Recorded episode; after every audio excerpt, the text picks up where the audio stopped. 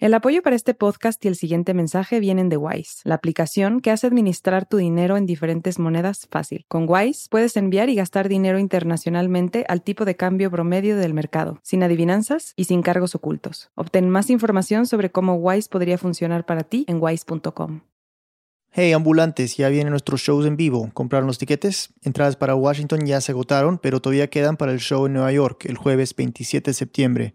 Tendremos historias de Chile, México, Cuba, Uruguay, Colombia, Ecuador y Estados Unidos. Historias sobre identidades escondidas, herencias extrañas, máquinas obscenas y mucho más.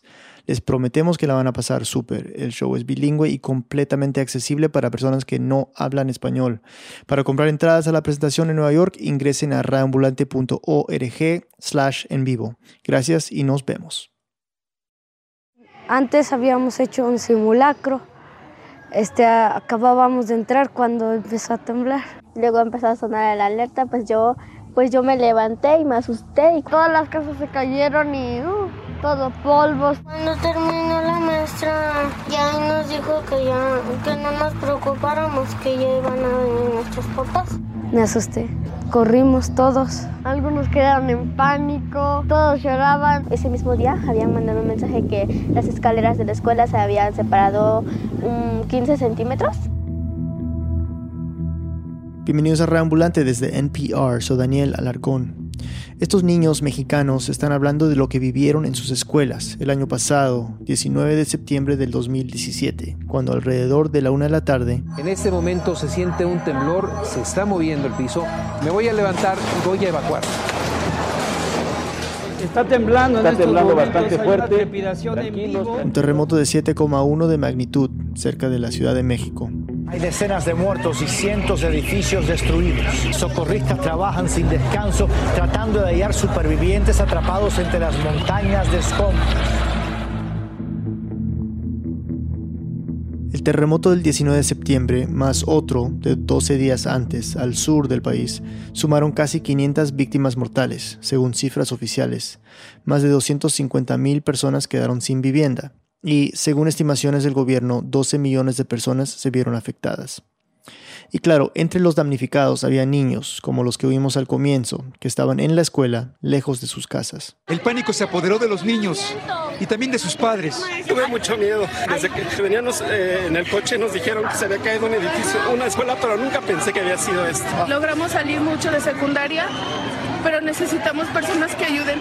Quizás se acuerdan del caso de la escuela Enrique Repsamen en la Ciudad de México. Lo cubrieron medios de todo el mundo.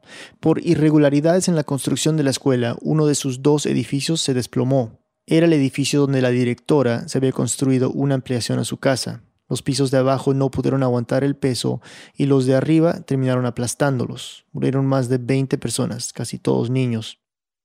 Según cifras de la Secretaría de Educación Pública, hubo casi 20.000 escuelas en todo el país que quedaron con algún tipo de daño después de estos dos terremotos. Para garantizar la seguridad de los estudiantes, tuvieron que suspender clases en las escuelas afectadas, en algunos casos durante un mes, en otros hasta enero del 2018. Pero los niños de México se tienen que educar y para eso necesitan escuelas. Entonces, ¿quién se iba a responsabilizar por la reconstrucción? ¿Quién iba a velar por la seguridad de esas obras? Dos periodistas. Mi nombre es Nadia Sanders, soy periodista. Mi nombre es Irene Larra, soy periodista española afincada en la Ciudad de México y juntas decidieron averiguar. Sobre la reconstrucción de las escuelas en la zona centro del país a partir del sismo del 19 de septiembre pasado. Y lo que encontraron es que en México no siempre es tan simple saber quién está a cargo. Nuestro productor David Trujillo nos sigue contando. El interés de Irene y Nadia por este tema empezó pocos días después del terremoto. Buscaban datos oficiales de la reconstrucción y mientras revisaban una página de internet del gobierno que se llama Fuerza México, vieron algo que les llamó la atención. Vimos que había una opacidad eh, muy extraña porque solo decía qué escuelas ya podían abrir sus puertas otra vez, pero no nos decía qué escuelas estaban mal. Y eso les dio curiosidad. Entonces mandaron varias solicitudes de información a diferentes organismos. Ninguno respondió con la información que necesitaban, pero uno les dijo que esto le competía a la Secretaría de Educación Pública. Entonces enviaron la solicitud, pero la respuesta fue la misma. La ASEP no es competente porque entonces la descentralización y la reforma educativa y ahora le corresponde al gobierno de la ciudad. Y no lo podíamos creer. Dijimos, no mames, ¿cómo que no es competente? O sea... La autoridad local le tiraba la pelota a la federal y viceversa.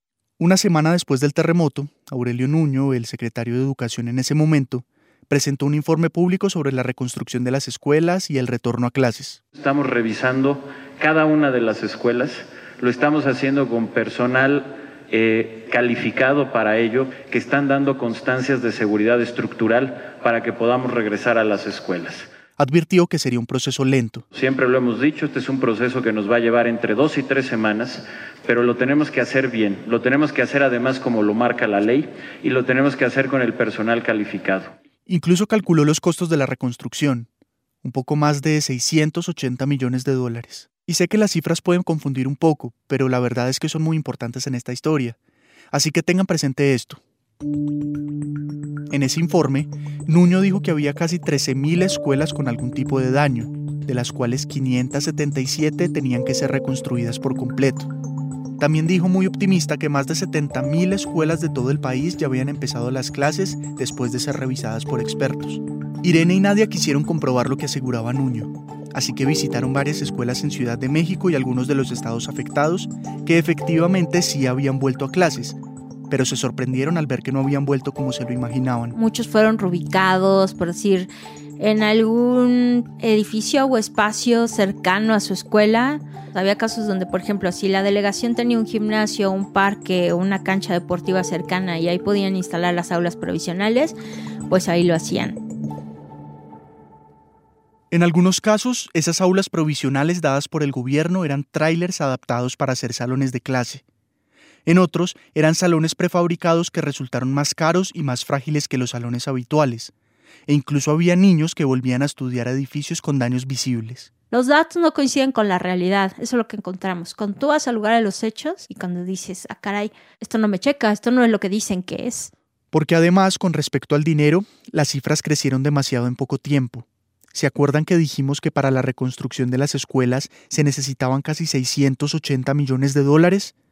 Pues en menos de dos semanas, esa cifra pasó a más de mil millones de dólares. Ese presupuesto de las escuelas era el segundo más alto después del de vivienda y terminó convirtiéndose en el primero, pero ni siquiera había planes claros de reconstrucción. Irene y Nadia quisieron entender por qué, comparadas con otros edificios, las escuelas quedaron tan dañadas después del terremoto. Solo en la Ciudad de México, por ejemplo, el 65% de las escuelas de educación básica, que son las de preescolar, primaria y secundaria, quedaron afectadas. Entonces contactaron a Francisco García para entender mejor. Francisco es el presidente de la Sociedad Mexicana de Ingeniería Estructural, una asociación de personas civiles, no del gobierno, que se organizó voluntariamente justo después del terremoto para ayudar a evaluar el estado de los edificios dañados.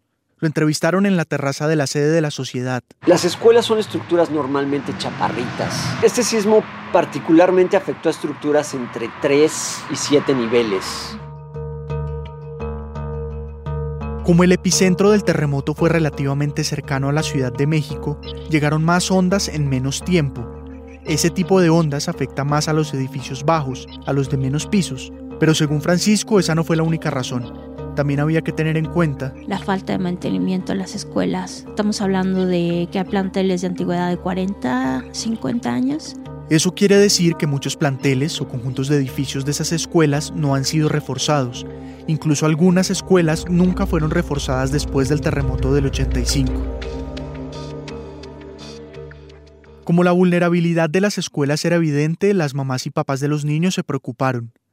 Les molestaba que las autoridades mostraran esas soluciones inmediatas como grandes logros, cuando todavía no habían dado soluciones reales. Y decían, no, me parece que esta escuela tiene que ser reconstruida, o tiene que ser valorada, o tiene que venir alguien a volver a hacer esta barda. ¿Cómo es posible que si se desprendió esta escalera, ahora digan que mi hijo va a estar bien? En Ciudad de México esa labor de revisión estuvo a cargo de la Secretaría de Educación Pública, es decir, del gobierno federal directamente. Eso les ayudaba a tomar la decisión de reabrir una escuela o reconstruirla.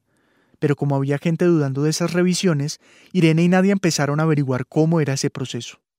Resulta que después de la evaluación, a cada escuela le daban un documento con un dictamen que se dividía por colores de riesgo, grave, moderado o leve. Irene lo explica mejor. Para el público se generalizó como a forma de semáforo, rojo para las que necesitaban reconstrucción total, ámbar para las que tenían daños parciales y verde para las que podían reanudar sus actividades de forma normal. Y este tipo de dictámenes generalmente los da un profesional certificado conocido como director responsable de obra, o DRO. A esos DROs los coordina otra secretaría, la de Desarrollo Urbano y Vivienda. El DRO es alguien que tiene conocimientos generales en instalaciones, en desarrollo urbano, en estructuras, etc. No es necesariamente un experto en ingeniería sísmica, pero como lo explica Francisco García, según el reglamento de construcciones de la Ciudad de México, que es el más completo y organizado del país y el que se sigue en casi toda la República Mexicana. Cuando la construcción tiene una importancia mayor, como las de escuelas, hospitales, bomberos, archivos importantes, museos, requieren un corresponsable en seguridad estructural para que apoye al director responsable de obra en la supervisión de esa obra. Es decir, un experto en este tipo de ingeniería sísmica que acompaña al director responsable de obra. Las escuelas son edificios que dentro de la ley se clasifican como muy importantes, no solo porque la educación es un servicio público fundamental, ni porque los niños son una población vulnerable, sino porque además pueden funcionar como albergues o centros de acopio después de un desastre natural. Por estas razones la ley es clara. Estas estructuras las debe revisar un experto junto al DRO.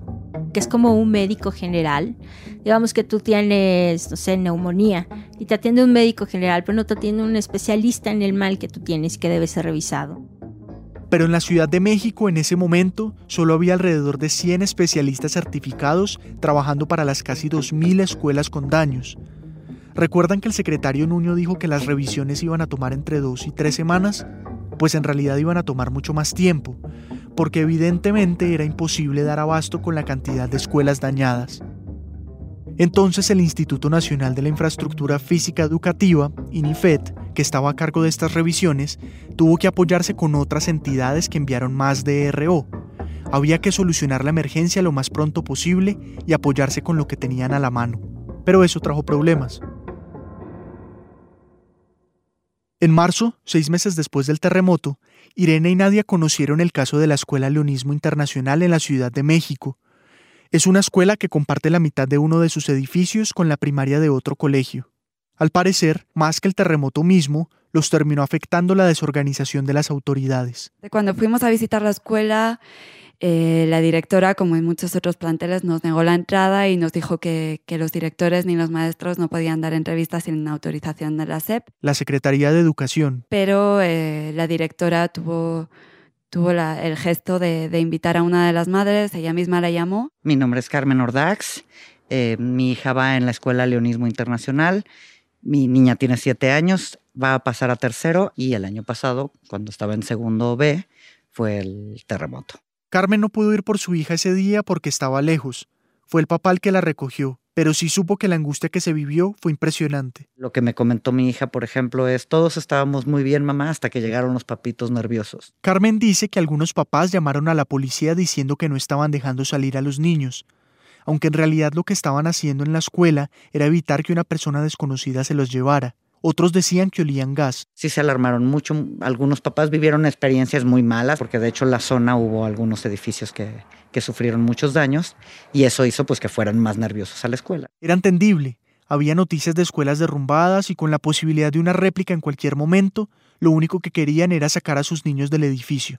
Afortunadamente, todos los estudiantes salieron ilesos y ninguno de los tres edificios de la escuela se cayó pero como se veían algunas grietas en las paredes, la rectora pidió al Colegio de Ingenieros Civiles que hiciera una revisión.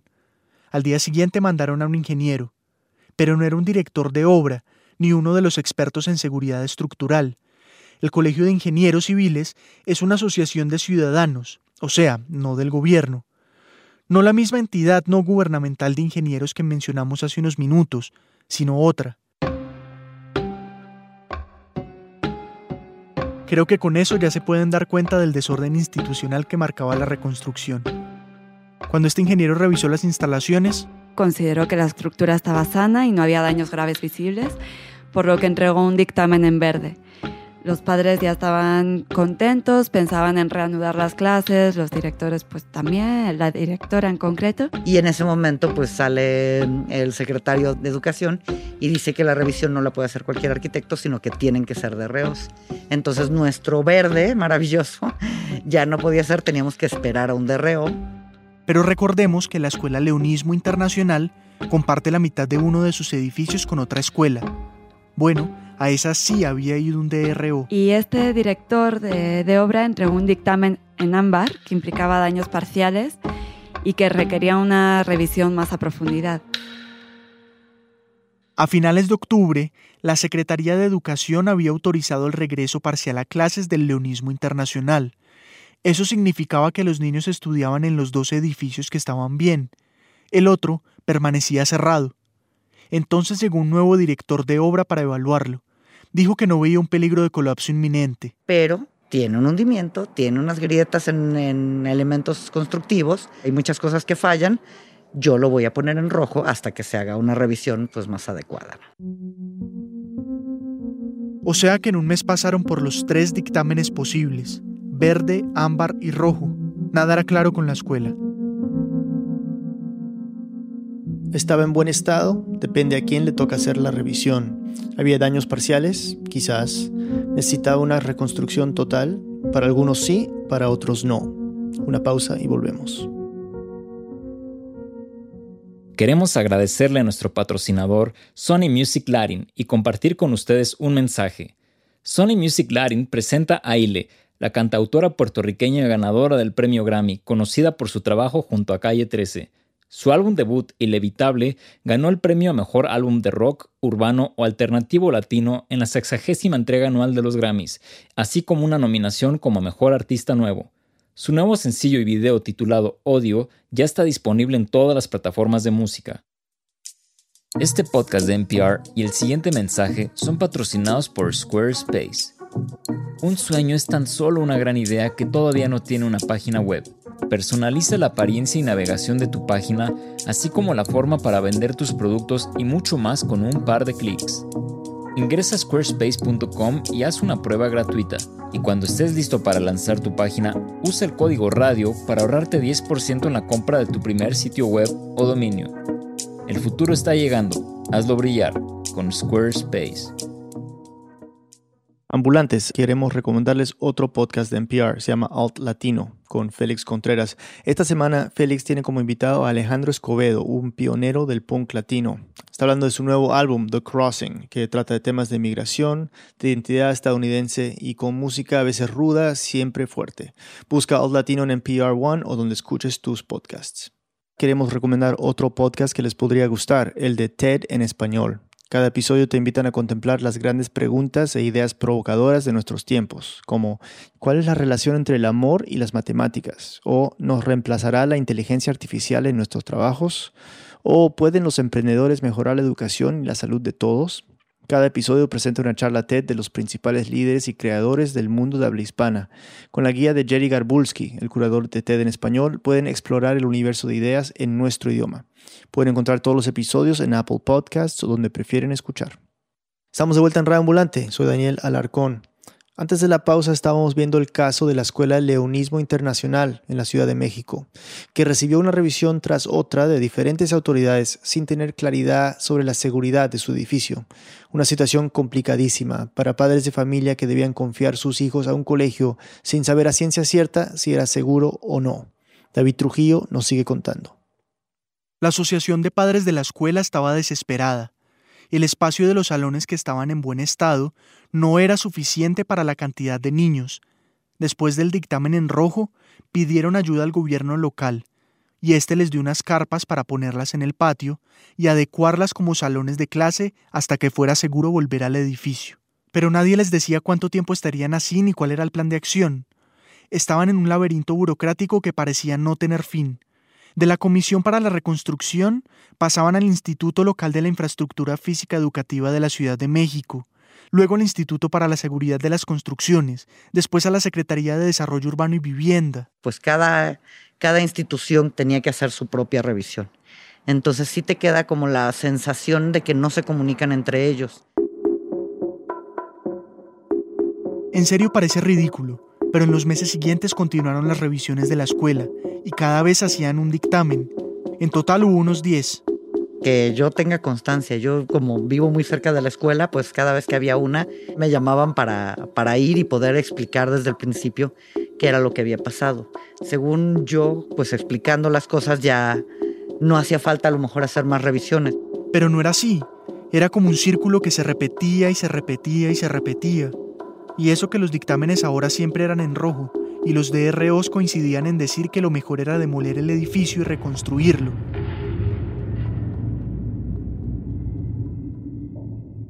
Pero no les daban fechas, ni les explicaban cómo se iba a hacer eso, ni cuánto iba a costar, nada. Entonces Carmen y otros padres empezaron a mandarle cartas a todas las instituciones que de alguna manera estaban involucradas. Pues con todo el todo lo que había pasado, con fechas, con visitas y con todo, y aún así mandaban de nuevo a alguien más a inspeccionar a ver si sí era cierto que el edificio se tenía que tirar. Cuando Irene y Nadia hablaron con Carmen, seis meses después del terremoto, los niños seguían tomando clases en carpas en el patio. Se quejaban de la lluvia, del calor, del ruido, ni siquiera les habían adecuado unas aulas móviles para mejorar un poco las condiciones. La razón que les dieron era que ya estaban ocupadas por otras escuelas. Entonces, Irene y Nadia revisaron qué había dicho el gobierno en esos seis meses después del terremoto. Querían ver si el caso del leonismo internacional era aislado o un ejemplo de un problema sistemático. En diciembre, a los tres meses del terremoto, el secretario Aurelio Nuño renunció a su cargo para irse a la campaña presidencial del candidato oficialista. Lo reemplazó Otto Granados. Recordemos que la primera cifra que se anunció de escuelas dañadas era de casi 13.000. Luego la Secretaría publicó un nuevo informe, esta vez sin gran anuncio ni conferencia de prensa. Se dio una cifra de casi 20.000 escuelas afectadas eh, en total en todo el país Ese comunicado fue el 28 de diciembre y parecía razonable. A medida que se hicieron más revisiones, se dieron cuenta de que había más edificios afectados. Lo que se les hizo extraño a Nadia e Irene fue que ahora eran menos las escuelas que necesitaban demolición y reconstrucción total en todo el país. En el primer anuncio de finales de septiembre se dijo que eran casi 600, pero, tres meses después, sin haber comenzado una sola obra y sin explicaciones, se hablaba de un número más pequeño, apenas 210. O sea, por arte de magia se arreglaron estos colegios, solos. No era la única cifra sorprendente. En un documento de la Secretaría de Desarrollo Urbano y Vivienda, la que coordinaba los DRO, con fecha de octubre, un mes después del terremoto, decía que en la Ciudad de México había más de 200 escuelas con daños graves y que necesitaban una reconstrucción total. Pero ahora, en diciembre, la Secretaría de Educación estaba diciendo que solo nueve iban a ser reconstruidas. ¿Por qué la inconsistencia? ¿Dónde había quedado el resto, las que supuestamente tenían que ser demolidas porque presentaban un peligro para los niños? Pasaron a la lista de las que tenían dictámenes en ámbar, es decir, que requerían reparaciones parciales o en verde que tenían daños menores o no tenían. Ahí vieron que los dictámenes en varios colegios habían cambiado varias veces, y la Escuela Leonismo Internacional, que tuvo más de 10 dictámenes diferentes, llevaba seis meses sin aparecer en los planes de reconstrucción. Las verdades a medias no pararon en el 2018, en marzo, por ejemplo, el mismo mes en el que Nadia e Irene conocieron el caso del leonismo, el secretario Granados anunció que el 99.9% de los alumnos de las escuelas afectadas ya estaban en clases. Lo que nosotras reportamos en terreno es que tal vez iban a clases, pero una vez por semana. En algunos casos habían partido la jornada por la mitad. Había alumnos que iban a escuelas en carpas o en lugares muy, muy provisionales y precarios, con lo cual ese porcentaje era una forma como de burlarse un poco de, de estos alumnos que no podían acceder como a un ciclo escolar normal.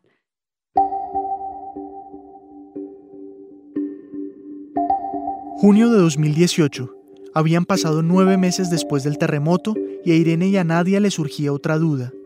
Si todavía había escuelas destruidas después de tanto tiempo, cómo se habían invertido esos miles de millones. Empezamos a meternos a los contratos, al ejercicio que había estado haciendo el INIFED. INIFED, el Instituto Nacional para la Infraestructura Física Educativa, la entidad encargada de la demolición y la reconstrucción de las escuelas en la Ciudad de México. Y vimos que había un subejercicio total o había escuelas que no tenían contrato, pero había obra ahí. Y ahí los arquitectos nos decían, no, pues primero nos dijeron que sí se iba a demoler, luego nos dijeron que no. Entonces luego ya nos dijeron que nada más hay que renivelar y reforzar. dije, no mames, o sea, no puede ser. Entonces consultaron Compranet, el portal público del mismo gobierno donde se pueden consultar todas sus contrataciones, compras, arrendamientos, etc. Ahí se dieron cuenta de que hasta el 31 de mayo de 2018 apenas se habían hecho unos 900 contratos y ni siquiera habían usado el 10% del presupuesto para la reconstrucción de las escuelas. Y eso no era todo. La ley dice que en casos de emergencia el gobierno puede contratar directamente, sin necesidad de hacer ningún tipo de licitación pública. Aunque la Secretaría de Educación aseguró que en todo el proceso había preferido las licitaciones abiertas y públicas, en las que gana el participante que más se ajusta a las necesidades, según los datos de Compranet. Es que el 93% de las adjudicaciones habían sido por adjudicación directa, no se había hecho una licitación pública. O sea que entregaron esos contratos a dedo, a las empresas que ellos mismos decidieron. Y aunque la declaratoria de emergencia terminó en marzo, en los siguientes dos meses se hicieron otras 80 adjudicaciones directas. Es decir, ahí se pierde como toda la transparencia del proceso de por qué unas empresas resultaron privilegiadas respecto a otras. Irene y Nadia querían entender qué había detrás de tanto desorden institucional y si era cierta esa aparente corrupción en los procesos de reconstrucción en los meses después del terremoto. Fueron al INIFET, el Instituto Nacional de la Infraestructura Física Educativa, este instituto da las indicaciones para que en todo el país se construyan escuelas seguras estructuralmente. Este es el vocero del INIFED en ese momento, Luis Fernando Domínguez. Empezaría como introducción a que nadie, ninguna instancia gubernamental en ningún país del mundo está completamente preparada para un desastre natural de esta, de esta magnitud. Nadia asegura que en esta entrevista aceptaron varias cosas. ¿Reconocen el nivel de daño? Estamos hablando que en la Ciudad de México hay más de 1.800 planteles con alguna afectación. Con alguna afectación. Es correcto, desde daño menor, daño severo moderado o daño grave. Sí reconocen que los especialistas en seguridad estructural son insuficientes. Para la Ciudad de México había muy poquitos realmente acreditados. Reconocen que mm, faltan muchas escuelas por recibir mantenimiento. Claro que falta este, mantenimiento de los planteles educativos. Son muchísimos y el presupuesto a veces ha sido limitado. Además, como vimos en el caso del leonismo internacional, aceptaron que hicieron más revisiones de escuelas después de que ya les hubieran dado un primer dictamen. Entonces, ¿qué sentido tenían los primeros dictámenes oficiales? ¿Quién tenía la razón? Según Luis Fernando, el INIFED contrató ingenieros estructuralistas de la UNAM, la Universidad Nacional Autónoma de México, para validar algunos, no todos, de los dictámenes y decidir si son correctos o no. Agregó que gracias a la labor del INIFED, Todas las escuelas ya tienen dictamen de seguridad estructural y los estudiantes no corren riesgo. Niños que estén dentro de sus planteles educativos quiere decir que el plantel es habitable, funcional y cuenta con la seguridad estructural este, necesaria. El problema es que nueve meses después del sismo nos dimos cuenta que los únicos dictámenes con los que se contó para validar el diagnóstico final fue los de los directores de obra. O sea que seguían sin revisarlas los expertos indicados. El 20 de julio de este año, 2018, Irene se vio con Carmen, la mamá de una de las niñas del leonismo internacional que conocimos en esta historia. Fueron hasta la escuela para ver cómo estaba, pero no pudieron entrar porque los niños estaban en vacaciones. Desde afuera no se veían los daños, pero Carmen le contó que todo seguía igual. Sí, habían pasado 10 meses del terremoto y lo más probable es que empezaran clases en las mismas carpas. Mi hija tampoco falta mucho, pero hay muchos papás que con los climas extremos que hay, sí dejan de traer a sus hijos, pues por lo incómodo que es. Cuando llueve el suelo de las carpas se moja y cuando hace calor parecen hornos. Unos meses atrás, en abril, una de las carpas se cayó por culpa de una granizada muy fuerte. Por suerte fue en vacaciones de Semana Santa y los niños no estaban. Pero no es solo el clima lo que causa problemas, también hay mucho ruido. Pero según lo que cuenta Carmen, pareciera como si ya no importara, como si la Secretaría de Educación y el gobierno de la Ciudad de México hubieran dejado a un lado el compromiso que tienen con estas escuelas, con los niños y con sus padres. Y en el periódico lo que se lee es, este septiembre todos los niños volverán a sus escuelas maravillosas. No es cierto. Estamos, seguimos en carpas. Otros alumnos no pueden regresar a su escuela. A lo mejor no por el daño de la escuela, sino porque el edificio de al lado está dañado, pero pues su escuela no pueden volver y están tomando clases en otro lado. Y eso no aparece en ningún lado. La buena noticia de ese día, 20 de julio del 2018, es que después de meses de trabajo duro de la Asociación de Padres, el INIFED por fin se había hecho cargo del caso. Les dijeron que la demolición estaba programada para el 23 de julio y la reconstrucción se planearía más adelante. Pero Carmen estaba escéptica. Yo hasta que no lo vea tirado el edificio o hasta que no vea el proyecto ya escrito, hasta que no vea un papel donde realmente diga algo más que buenas intenciones, no me lo termino de creer y voy a seguir tocando puertas, yendo a reuniones, haciendo todo lo que tenga que hacer. El 23 de julio sí se demolió el edificio de la escuela, pero todavía no tienen fecha para empezar la reconstrucción. Como Carmen, hay madres y padres en muchos lugares del país esperando una solución desde hace un año.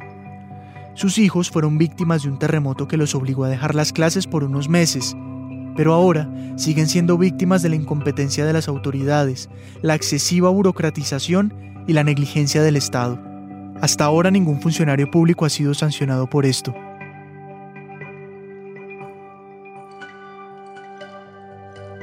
El 20 de agosto del 2018 arrancó el año escolar, pero en la Ciudad de México, 11 meses después del terremoto, los estudiantes de más de 50 escuelas tuvieron que empezar clases en aulas provisionales u otros planteles.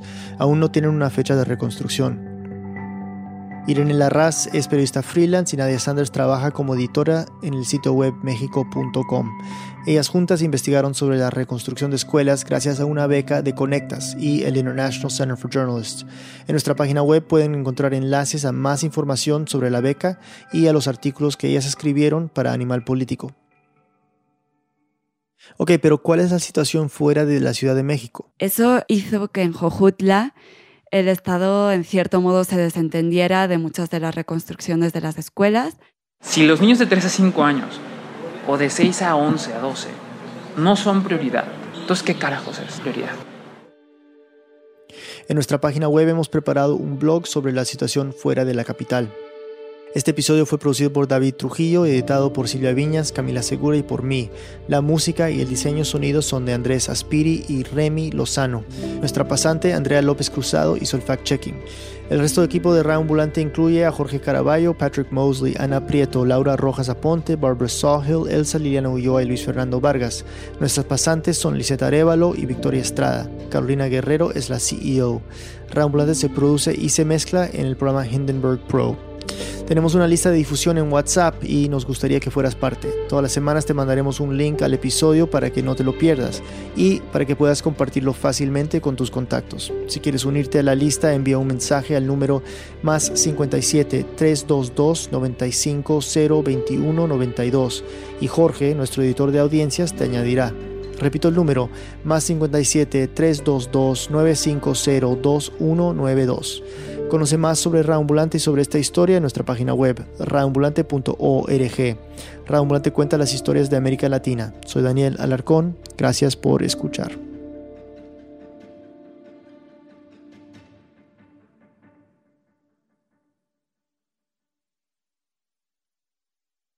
This message comes from NPR sponsor HubSpot. Imagine growing a business with high quality leads, fast closing deals, wildly happy customers, and more benchmark breaking quarters. It's not a miracle, it's HubSpot. Visit HubSpot.com to get started today.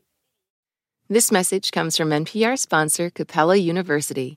With Capella's FlexPath learning format, you can earn your degree online at your own pace and get support from people who care about your success. Imagine your future differently at capella.edu. When the economic news gets to be a bit much, listen to The Indicator from Planet Money. We're here for you, like your friends, trying to figure out all the most confusing parts One story, one idea, every day, all in 10 minutes or less. The Indicator from Planet Money, your friendly economic sidekick. From NPR.